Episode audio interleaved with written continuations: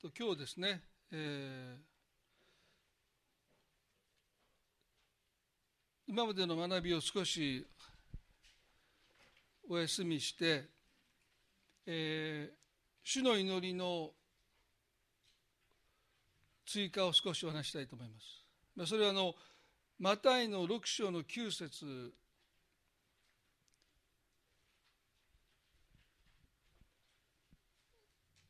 去年あの新科学が2000新科学2017というのが出たんですね。でいろんな箇所が少し変わりました。で特に変わったのがこのマタイの6章の9節が、えっと、前の訳と今回新しく出た訳が少し変わりましたので、まあ、そのことをですね、え少し、えっと、分かち合いたいというふうに思います。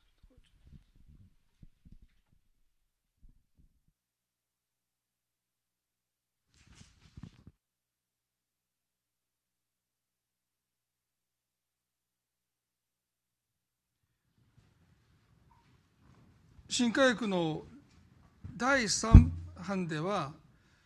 このマタイの6章の9節は皆が崇められますようにとなっています。でも2017では皆が聖なるものとなりますようにというふうに訳されてるんですね。でこの崇められますようにというギリシャ語はハキアゾーという言葉はもともとは性別するという意味があります。ですからまあ皆が聖なるものとなりますようにという訳の方がまあ言語に近いんですけどただ日本語の表現としてこの皆が崇められますようにという方が分かりやすくてですね皆が聖なるものとなりますようにというのはちょっとピンとこないっていうのがあっておそらくあの今まではそういうふうに訳されたんだろうと思いますね。でも今回の新しい新科学のところでは、まあ、おそらく言語に近い形であの日本語訳になったんだろうというふうに思われます。ですから、まあ、私主の祈りで、えっと、書いてた文にこの「皆が聖なるものとなりますように」というこのニュアンスは少し違うんですね。まあ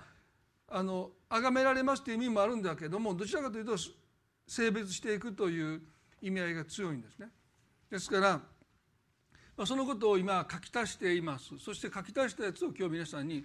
お話をしようと思っています。この今も言いましたけれども日本語の表現として皆が聖なるものになりますようにというのはあまり使わない、ね、で一つの理解の糸口は10回の第3回にまあ、出エジプト記の20章の7節にこうありますね。あなたはあなたの神主の皆をみだりに唱えてはならないとあります。でこの神様の皆をみだりに唱えてはならないというこのまあ10回の戒めを理解することで神の皆が聖なるものとなりますようにということの意味が少し見えてくる。まあこれ対極にありますからねこの主の祈りの神様の皆が聖なるものとなりますようにというこの祈りと神の皆を皆に唱えてはならないというのはですねまあこれはもう対極にありますからこちらを理解するとなんとなくこの主の祈りのこの意味が見えてくるんですね。でこの「みだりに唱えてはならない」というこの「みだりに」というのはまあ軽々しく軽々に神の皆を唱えてはならない。今までの一般的な解釈はですねまあ、神様の皆を今も言いましたけど、まあ、軽々しく口にしてはならない。そういうふうに理解されてきました。ですから前にもお話をしましたけどもユダヤ人はこの10回の戒めを守るためにいや破らないためにと言ってもいいですね。破らないために神の名をアドナイと置き換えたですね。ですからアドナイと神様を呼んでる分にはその言葉を軽々しく使ってもこの10回の戒めに接触するわけではない。ですからアドナイと軽々しく口にしても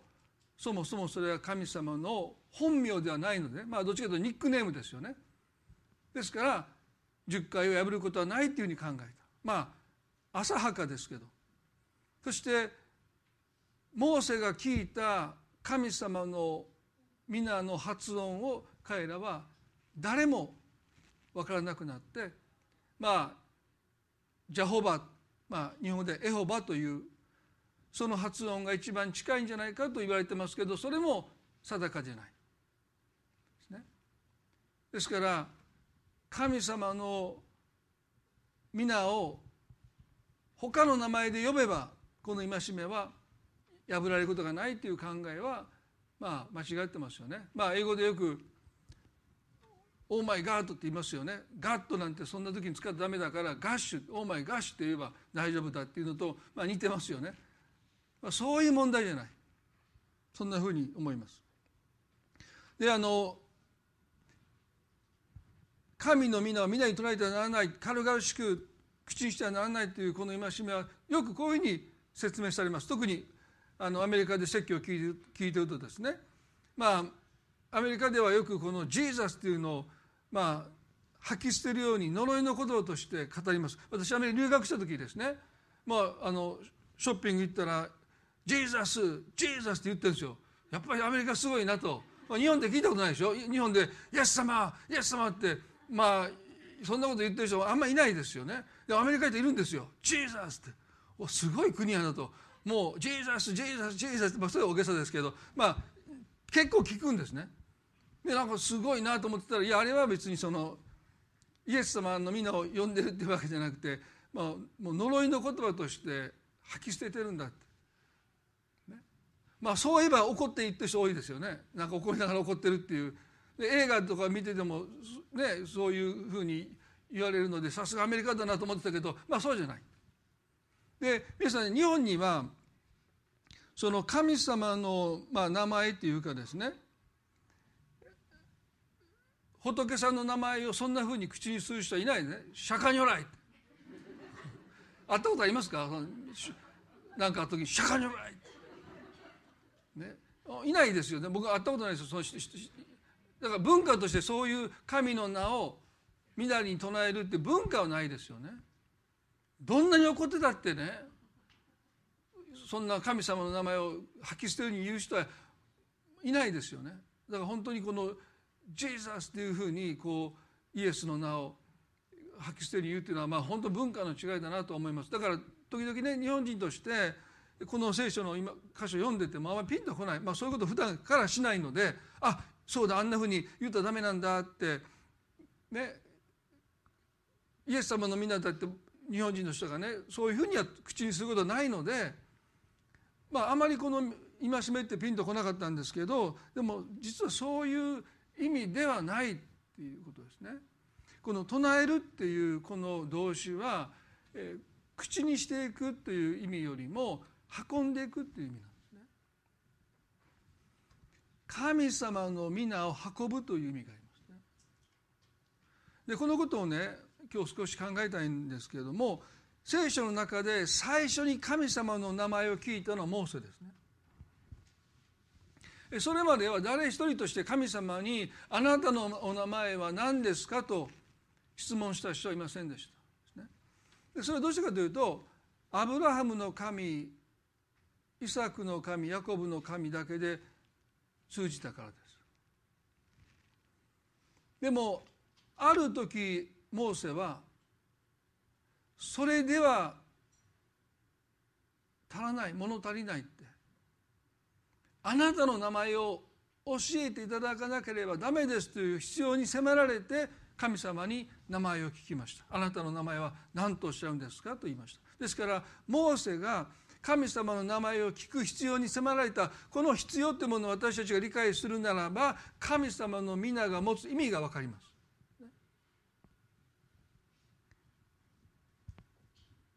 皆さんもこのモーセの生涯をよくご存知だと思いますけれどもモーセは40歳までパロの娘の子として王子として王宮でエジプトの王宮で育ちましたね何不自由なくその当時の最高水準の教育を受けてでも彼はねある時自分の出自の秘密を知ります。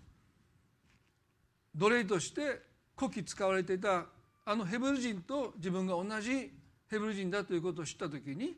彼の中でふつふつとですね、まあ、使命感のようなものが湧いてきて私がこのような場にいるのはきっとあの奴隷のヘブ人たちを助け出すために神がこの王宮に私を置かれたんだということを彼がやがて理解していき40の時にその思いを行動に移しますよね。町でヘブル人を叩いているエジプト人を殺害します。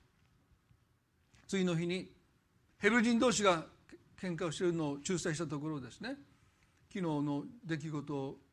そのヘブル人が口にしたので、まあ、これはもうパロに、まあ、自分の、まあ、父のような存在ですよね。エジプトの王に知れ知れたんだということを彼が気が付いてまあこともあろうかにその場からもう彼はですね使命も何もかも投げ捨ててミディアンの地へと逃げていった。そしてミディアンの地の妻子とその娘と結婚して舅であるイテレの羊を飼うものになっていった、まあ、40年が経って彼が80になった時ですね。いつものように羊を連れてホレブの山に行く時に彼はそこで運命的な出会いをしますよね。芝が燃えているんですね。まあよくあることです。乾燥してますから自然発火で、まあ、芝が燃えるで、ね、でもあの藁と同じで一瞬で灰になるんですけどその芝だけはずっと燃えてるんです。で彼はそれを見て不思議だなと思ったいつもだとパーッと燃えてすぐ灰になるのにずっと燃えてるので大いなる光景を見ようって言って、まあ、彼が近づいていくわけですよね。でこの燃え続ける芝っていうのはまさに神様の情熱を表してますよね。モーセは一瞬燃えたんだけどすぐに消えちゃったそして仲間をにもう見捨てて逃げてきました、ね、ですからずっと彼は何かそういうものに心惹かれるものがあったんだろうって。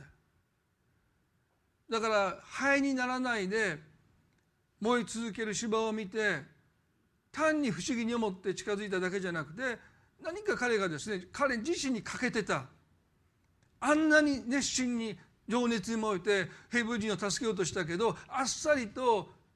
諦めて投げ出して逃げていった自分の姿自分その自分にないものがそこにある、まあ、私たちそういうふうに惹かれますよね。ですから燃え尽きないで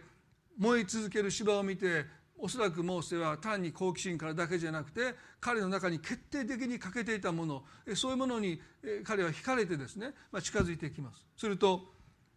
芝の中から神様がモーセに語るんですね。これは出エビ時の3章の4節で「モーセモーセ」と語られました。彼は「はいここにおります」と答えます。すると神様はこうおっしゃったんです。神はおっしゃられた。ここに近づいてはいけない。あなたの足の靴靴を脱げ。あなたの立っている場所は聖なる地であるとおっしゃっ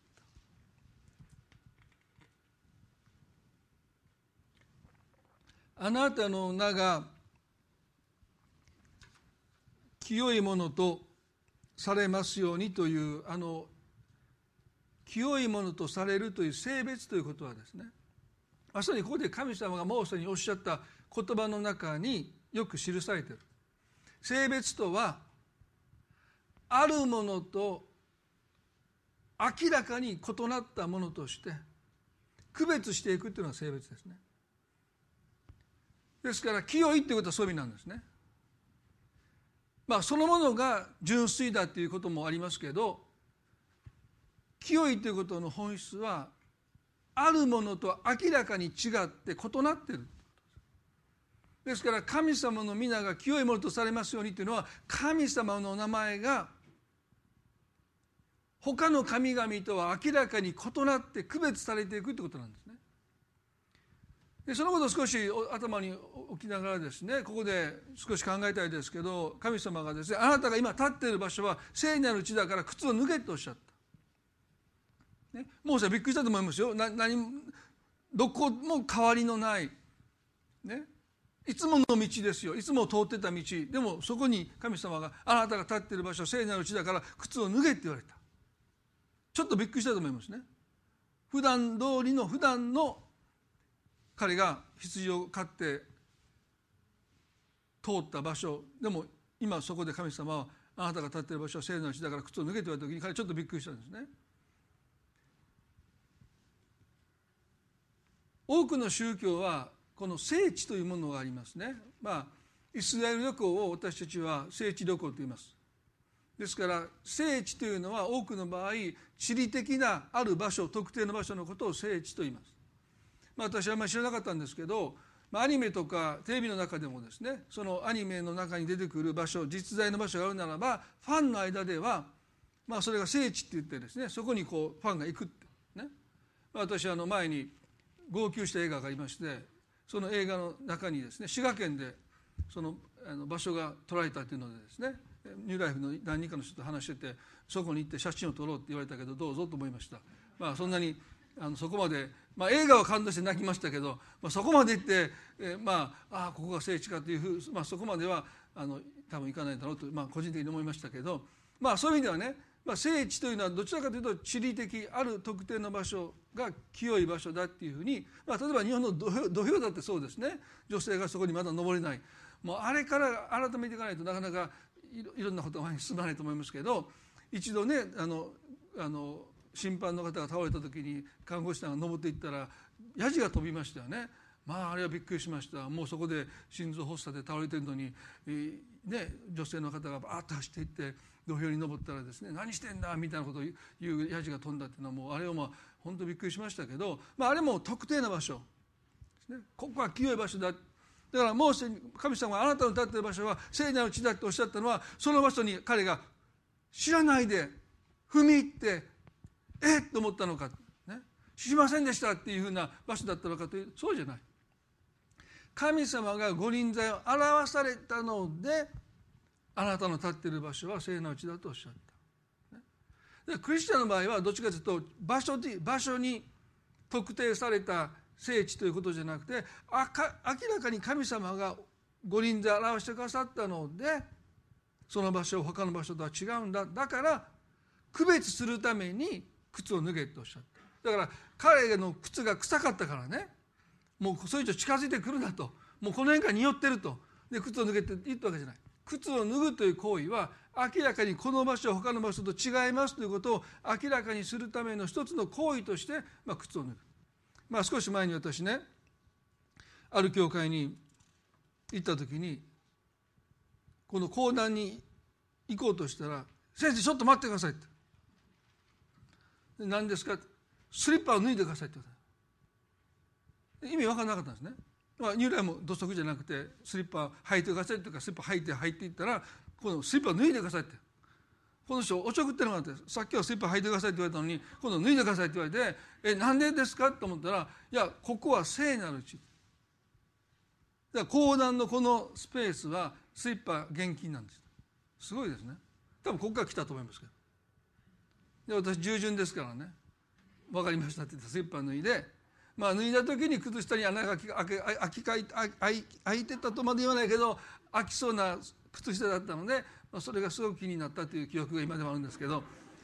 まあねまあどっちでもいいですよね。別にここもう二来も皆さんこれから、ね、賛美する人はダメですよ。スリッパでってね。もうここが聖のうちですからっていうのもまあいいんです別に、まあ、区別していくっていう意味がね。こう性別するってことはまあそこを神様が求めてるかどうか分かりませんけど、まあ、少なくとも性別するってことは線を引いて。こことここは全く違うんですよということを明らかにしていくってことなんですね。だからあなたの神様の皆が聖なるものとされますようにというこの祈りはたくさんの神々の中であなたのお名前だけは特別なものになりますようにという祈りなんです。皆さんねモーセは神様からエジプトに行くようにとこの後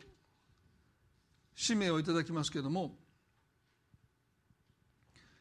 出エビ時の3の6ではですね神様モーセにこうおっしゃった。私はあなたの父の神アブラハムの神イサクの神ヤコブの神であるとおっしゃった。ですから神様がご自身をモーセに表す時に名前を名乗る必要がなかった。アブラハムの神イサクの神ヤコブの神だというだけでモーセは自分が誰と話しているのか分かりました。ああなた様ですねっていうことはすぐ分かる。それだけでも十分ですね。だから神様それ以上何も知らなかった。でもこの後モーセをエジプトに使わした時にモーセには不安がありました。今神様が私に語ってくださったようにアブラハムの神イサクの神ヤコブの神とだけ私があのエジプトにいるヘブル人に告げても彼らは誰ですかって、それはどなたですかって。このヨセフがエジプトに移住した後ですね。400年以上が経ってもうあのエジプトの中で偶像崇拝にまみれて、ね、アブラハムの神イサクの神ヤコブの神とモーセが告げるだけではそれはどなたですかと多分彼らは分からないのであなたの本名をお聞かせくださいと言いました。そうじゃないと彼らはあなたのことが誰なのか分からない。だからお名前を教えてくださいと。モーセは神様にお願いをしている。他の神々とは明らかに異なったあなたのお名前を教えてくださいと言いました。そうじゃなきゃ彼らはあなたのことが誰だか分かりませんと言いました。皆さんねこのことは多神教に多神教の国に住む私たちにとって大きなチャレンジですよね。この国の99%の人はイエス様が誰かわからないでイエスを拒んでます。私は宗教は興味がありません。神様なんて私は信じませんと人々が口にするときにその彼らが信じないという神の中に天地万物の作り主であり私たちのために十字架で死んでくださった神様イエス様も含まれています。一色たになっているんですね。で私こう思うんですね。もしこの生涯を終えて神の前に立つ時にねあなたはなぜ私を否んだのかと神様が一人一人に問われるならば私はあなたを否んだつもりはありませんとおそらく日本人の方は言うでしょう。あなたは誰ですか？私は宗教が嫌いで神など信じないで生きてきましたけどあなた様を否んだ記憶は私はない多分99%の人はいいんだろうと思いますね。多くの人が神を信じないその神の中に誠の神であるこの天地の作り主であるそして救い主であるイエス・キリストも一緒くたになって拒まれて拒絶されている。私たちにとって神様の皆が聖なるものとされますようにというこの祈りはねイエス様の名前だけは八百万の神々の中の人の一人ではなくてこの天と地を作られた唯一誠の神であるということが明らかになっていく。そしてもし拒むならば明らかになった上で拒んでほしい。拒んでほしくないですよ。でも知らないで拒むんではなくて明らかにイエス様のお名前がイエス様という方が人々の中で他の神々とはもう決定的に明らかに違う。ということが聖なるものとされますように遊びなんですね。だから神を信じないという人が言うならばその方はイエス・キリストを知ってこの天地万物を救いになってその方が私たちを救うために十字架で御子さえ惜しまずに与えてくださるように愛してくださったその方を知った上で断るならばまあそれはもう仕方ないかもわかんない。でほとんどの人は知らないで断ってる結構ですだからこの多神教の国に住む私たちの祈りはまさに神様あなたの皆が聖なるものとされますようにというこの祈りは私たちがますます熱心に祈っていくべき祈りじゃないかな、そうじゃなきゃほとんどの人は神様に立った時に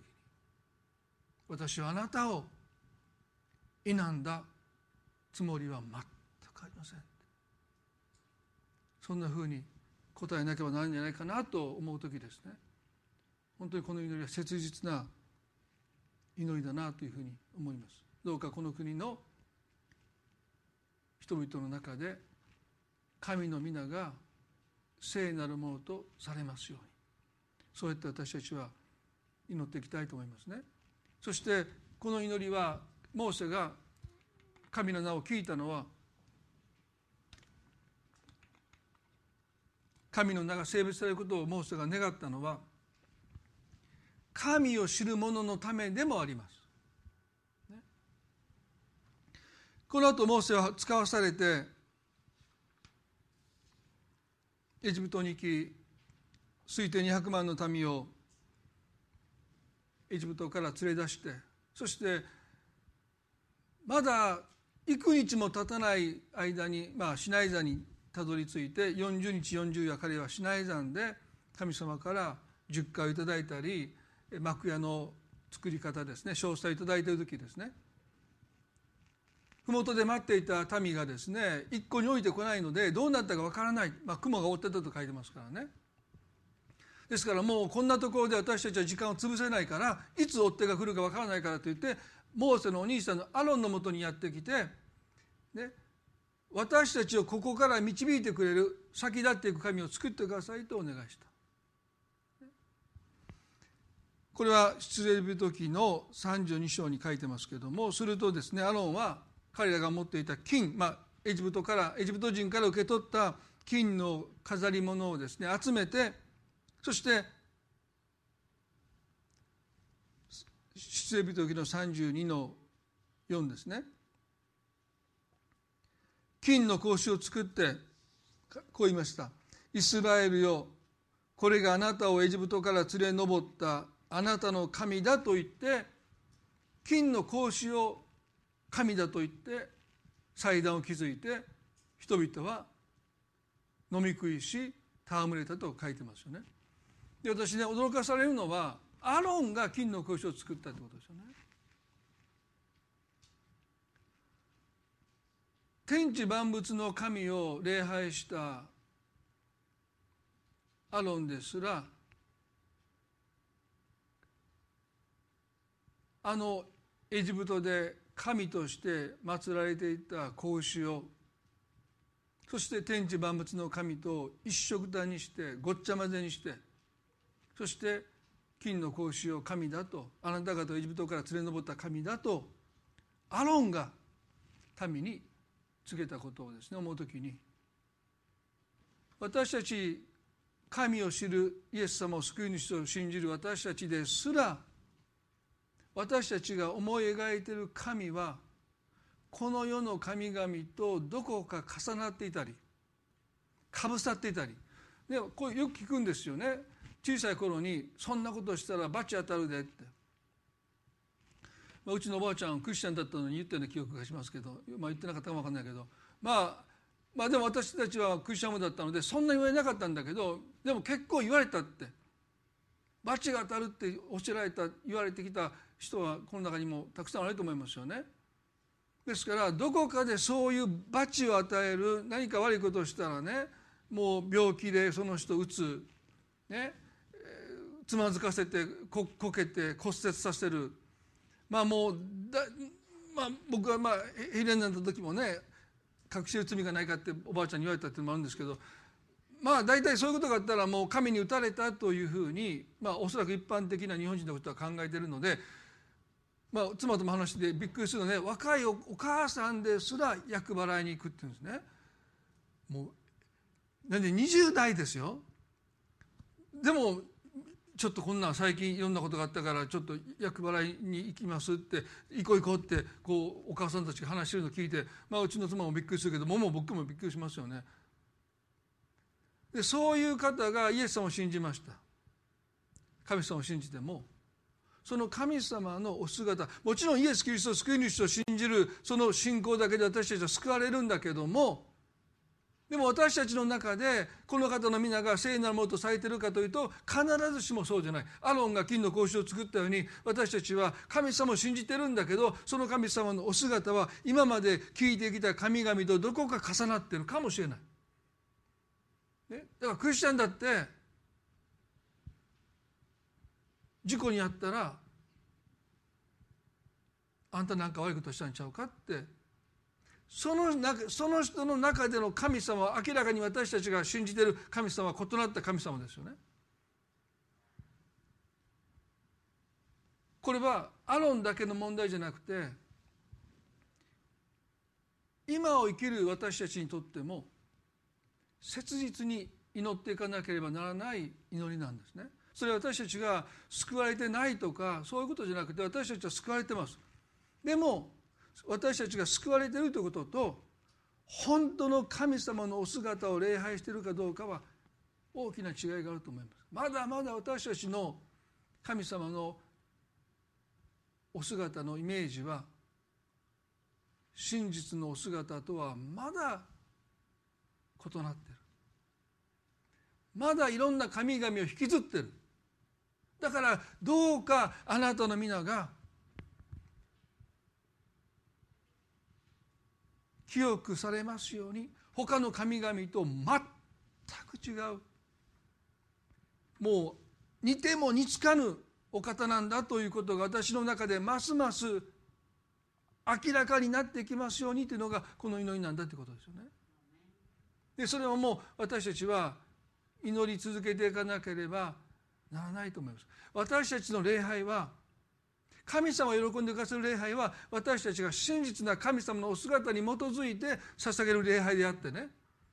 もう熱心にとか力の限りとそれは彼らが金の格子の前で戯れて踊り狂ったようなこととあまり変わらないかも分からない。だから神様どうか私の礼拝がいつもあなたの真実なお姿に少しでも基づいた礼拝を捧げることができますようにというその願いを持って神の皆が記憶されますようにというこの祈りを私たちは祈っていきたいですよね。もう最後に一つの例を取り上げて終わりたいと思いますけれどもあのサウロという人皆さんご存知ですよね。教会を迫害したサウロですよね。彼はエルサレム中のクリスチャンたちを引きずり出して牢に投げ込んだ男です。あるものは獄中死をしましたね。でもそれでも彼はですね神に仕えてると信じて疑わないのでダマスコに行ってそのダマスコに暮らしてるクリスチャンたちを一人残らず捕らえて牢に入れることを彼はですね大祭司に願います、まあ、この大祭司というのがアロンの直系ですからね。まああの金の格子を作ったアロンの直系がずっと大祭司の家系としてイエスの時代まで続いてるわけですけどその大祭司に、ね、ダマスコのクリスチャンたちを迫害したいので、まあ、ダマスコの諸街道、まあ、ユダヤ人の諸街道の人たちに、まあ、協力するようにと、ね、お願いする要請の手紙を書いてもらって、まあ、それを確かめてダマスコに向かう途中に大きな光に打たれてそして彼は地に倒れますよね。そこでモーセが聞いたようにサウロも「サウロサウロ」という声を聞くんです。この使徒行伝の9章ですけども5節でね彼が「主よあなたはどなたですか?」と聞き直します。まあ、この箇所は前にもお話をしましたけどこの「主よ」という言葉はね「キュリオス」という言葉はほとんどの場合が神に対して使われる言葉ですね。時にはまあ主人とかいう意味でも使うことが時々ありますけどもほとんどが神様に対して使う「主よ」という言葉を持って声の主に語りかけているのにもかかわらず彼は「あなたはどなたですか?」と尋ねてる。一神教ですよ唯一まことの神を信じるユダヤ人のサウロが声の主に「主よ」と神様と呼びかけて言いながらその神様に向かって「あなたはどなたで」まあ日本人だったら分かりますよねいっぱいいるから神様。本当にどなたか分かんないですよね。でも一神教ではそのがありえない。だから彼らがイエス・キリスト三位一体になる御子なるイエス・キリストを神として受けるのがどんなに大変だったか。日本人だとねそこはもうハードルめっちゃ低いんですよ。トイレにも神様いるぐらいですからね。イエス様が神の御子だって言われても皆さん「はあ分かりました。信じます」って大体言うんですよ。えなんで神の御子がイエス様が2人も神様いるじゃないですかって僕そんなこと言った人牧師やってて1人もいません。あそうですか。ってもう3人よっても4人よってももう5人よっても下手な場合。もう3密体超えて5密体でもね6密体でもね日本人平気ですよ。あ100人。大丈夫。もう信じます。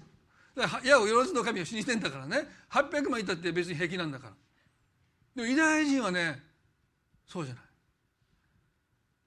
神様のほかに御子イエスがいたら2人じゃないですか。ありえない。唯一まことの神がおられると信じてきたユダヤ人にとってイエスを神として受け入れることはもうほぼ不可能。だから今もほとんどユダヤ人の人は今も信じてませんからね。中にはごくごく少ない人がクリスチャンになってますけどでも圧倒的にほとんどの人はねイエス・キリストを救い主と信じないのは神様が2人いるはずがないっていうそれは一神教ですからね。ですからパウロがですよ「主よ」と呼びかけて「あなたはどなたですか?」っていうのはねこれねもうすごいことなんですよ。いるはずないのに2人。でも2人いるかのように聞くのはねなぜ私を迫害するのかってこの方は神に違いない、でその方があなたから迫害されてるとおっしゃるのでサウロには神を迫害したという記憶が身に覚えが全くなかったのでね。これは2人いるに違いない。まあそう思ったかどうか分かりませんよ。もう絶対に一神教ですけど一人しかいない彼がですね主に主よと呼びかけてたあなたはどなたですか？とあたかも二人神様いるかのようなそんな質問をせざるを得なかったのはそれほど彼の中には、ね、神様を迫害してるなんていうことをそんな権威がかけられても全く身に覚えがなかったのであの一神教のサウロがその信念を覆してでも神様が2人いるかのようにあなたはどなたですか？と聞くほどに彼の中ではね全く自分にはそのようなことを言いがかりだってでその時彼が聞いた言葉私はあなたが迫害するイエスであるという言葉ですよね。でこれはサウルにとってはもう衝撃的ですよね。イエスは神を冒涜してイエスを信じる者も神を冒涜しているので彼らはね危険な、まあ、今でいうところのウイルスですよね。だから一人残らず見つけ出して牢に入れて隔離して彼らがキリストのことイエスのことを述べ伝えないように徹底的に、ね、管理し、ね、そして隔離しないとこの病気は広がっていくとサウルは考えてそして時にはもう殺したってもうそれは仕方ないって、ね、お一人しか神がいないのにあのヨセフの息子イエスを神だというこのクリスチャンたちは生かしておいてはならないって。だから彼は迫害して死に至らせても躊躇もしないしためらいもなかったでしょ。でそのサウロがこの言葉を聞いた私はあなたが迫害しているイエスである立法に精通したサウルですよ。こんな人間違いあるんでしょうか。ショックですよ。時々皆さんね人間違いするでしょ？自分の奥さんと思って「あ」って言った時に違う人っていうちょっと似てた時あってもね全く似てない人に自分の奥さんと間違えて声かけたらどう思います？おいもうどどこを見ておいって言って私とどこが似てんの？ってどこも似てない、ね、もう背丈も違うし年齢も90ぐらいのおばあちゃんに僕「かなちゃん」って。おばあちゃんがおばおばあちゃんがポケンとしてて。でうちの子は「あと誰に向かって母ちゃんって言ってるの？どどう見ても違うわけでしょ？ね、見分けがつかないなんてことはありえないですよね。まあよっぽど似てたら見分けがつかない時あるかもわかんないけど。でもね聖書に精通して立法に精通しているサウロがイエス様を神を冒涜する輩だって言ってイエスを信じる者たちを一人残らず捕らえて殺すことに彼はためらいもなかったほどにイエスのことを神だとは思わなかった。あのサウルがですよ。立法に精通している聖書に精通しているあのサウルですらイエスを見てこの方は神だとは思わなかった。とすれば私たちだってどれだけ真の神様のお姿と異なった神様のお姿を心に描いてるんだろうそのことで私たちは神を疑いそのことで神につまずきそのことで神に対して怒りを覚えてるんだろう前も言いましたよね。ユダヤ人たちはイエスを捕らえて神を冒涜したって言って神の御子を十字架につけたんですよね。私たちはそうしないという自信があるでしょうか。前見ましたよね。今この21世紀にイエス様が私たちと同じ身なりでそこから入ってきたら私たち気が付きますか？あ初めてですか？教会初めてですか？多分言うと思いますよね。いや教会っていうのはあの気楽に来れるところなのでまたいつでも来てくださいねみたいなね。僕だけですよ膝まじで礼拝するのとか言いながら皆さんちょっとここのランチあの最初来た人ただですから来ませんかとか言いながらね。何何人参残してんのなんてちゃんと食べなさいとかで注意もしたりとかしてね。分かんないですよ。それほど私たちが描いてる神様のイメージと真の神様のイメージはまだまだこの世の神々の印象を引きずって本当のお姿をまだ私たちは十分に知らないので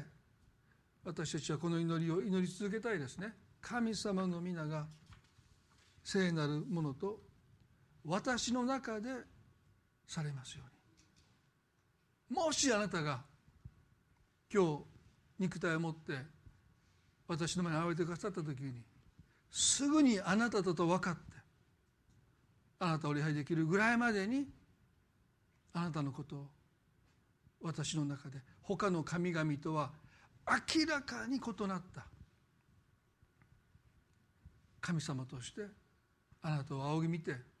あなたを礼拝する者に私を日々書いてください。ピリポとしてはこう言いましたよ。どうかイエス様あなたの父を私たちに見せてくだされば納得します。信じますと言った時にイエスはねあなたはいつまで私と一緒にいるのか私を見た者は父を見た見たのだとおっしゃった。私を見た者は父を見たのだとおっしゃった。でも彼らはイエスと3年半寝食を共にしたけども彼の中に弟子たちですら神様のお姿を見ることはなかった十字架にかけられたイエスを見て弟子たちはつまずいてその姿につまずいて本来ならばその姿を見てこの方こそ神の子であったと言ったのはローマの異邦人の百人隊長ですよ。それ以外の誰一人としてまあ少ない人たちはいたのかもしれませんけどほとんどの人たちはその十字架のキリストを見てあの姿を見て彼は言うべきでしたね。この方こそまことに神の子であった。でもそれを告白したのはローマの百人隊長ですよ。残念ですよね。私たちがそうなれないためにもこの日本人の方々、まあ、世界中の方々が神をもし否むならばイエスを知って否むほどにこの方の皆が清くされますように。そして私たちがいろんな神様のイメージそんなものから区別されて本当のイエス様の神様のお姿を私たちは見て私たちはその方を礼拝できるように私の中でも神の皆が清いものとされますようにというこの祈りを持って私たちは歩んでいきたいなとそう願います。一言お祈りしたいと思います。神様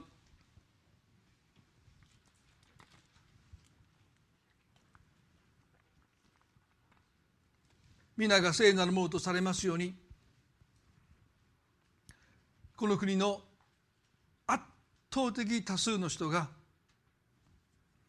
あなたを八百万の神の一人としてしか考えていません。この天と地を作り私たちのために十字架で死んでくださった救い主。圧倒的な存在感を持って偶像の神々と区別されるほどにあなたの皆が記憶されますように。そしてそのためには私たちの中であなたが圧倒的な存在感を持ってもうもはや他の神々を私たちは否む必要もない。他の宗教を否む必要もない。あなたがあまりにも圧倒的なので。もうそんないろんな宗教を批判する必要も全くない。ただあなたが私たちの心の中で高められますように崇められますように高く掲げられますようにあなたの真実なお姿をますます礼拝するものへと私たちを変えてください。そしてそんな私たちを通して神の皆が運ばれてあなたの信じてる神様ならば信じてみたいとそう告白していただけるほどに私たち一人一人が神の皆を運ぶものとしてますます整えてきますように主をどうぞ覚えてください。神の皆を乱れに唱えてはならない。そのことを忘れて生きてはならないという教えです。あなたの方には神があなたを信頼しご自身の皆を託しておられる。どうかそれが重荷となりませんように。でもそれが軽く扱われることもありませんように。主をどうぞ。私たちを通してあなたの皆が他の神々とは違うということ。明らかに違うということ。人々の目にそして私たちの中にますますはっきりとしていきますように。神様そのことがあなたのこの主の祈りを祈る時に私たちに願われたあなたの思いです。どうぞありのままでいい。完璧になることが神の名を担うことではありません。弱さの中にあなたが働いてくださることを通して私ではなくてあなたの皆が崇められることですからどうぞ主よ私たちをそのようにますます用いられることを心から願います。今日この礼拝を覚えて感謝いたします。どうぞまだこの感染が随分と減少はしてきましたけれどもまだ全ての人が安心して集まれる状況ではないです。どうぞ神様お一人一人を守っていてくださってこのことの上にあなたの憐れみがありますようにワクチンの接種が始まりました。本当に必要な人が早くその接種を受けることができますようにこの国で働く一人一人の上にその働きに携わっておられる一人一人の上にあなたの助けがありますように心から祈ります。今日の礼拝を感謝し私たちの愛する主イエスキリストの皆によってこの祈りを見舞いにお捧げいたします。それではご一緒に賛美をしたいと思います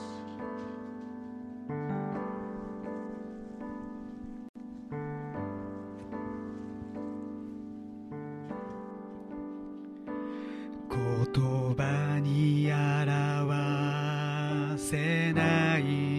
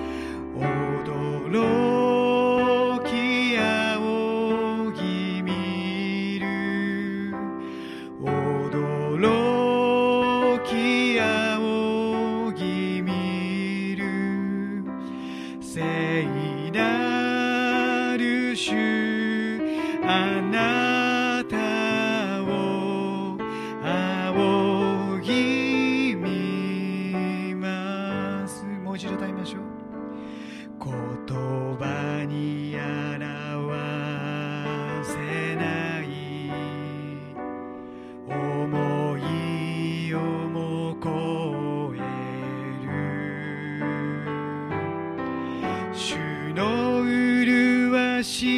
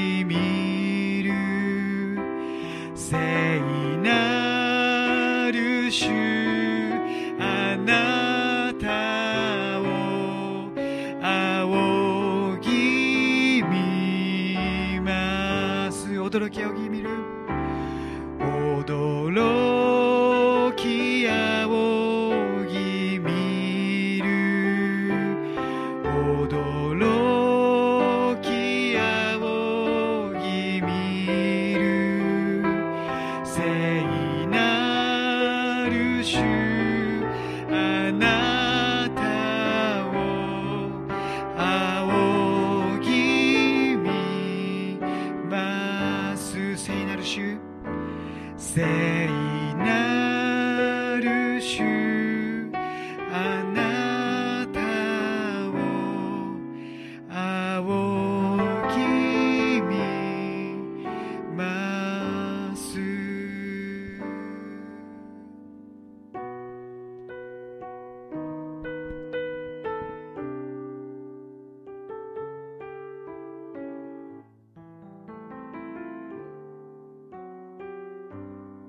さんねこの祈りを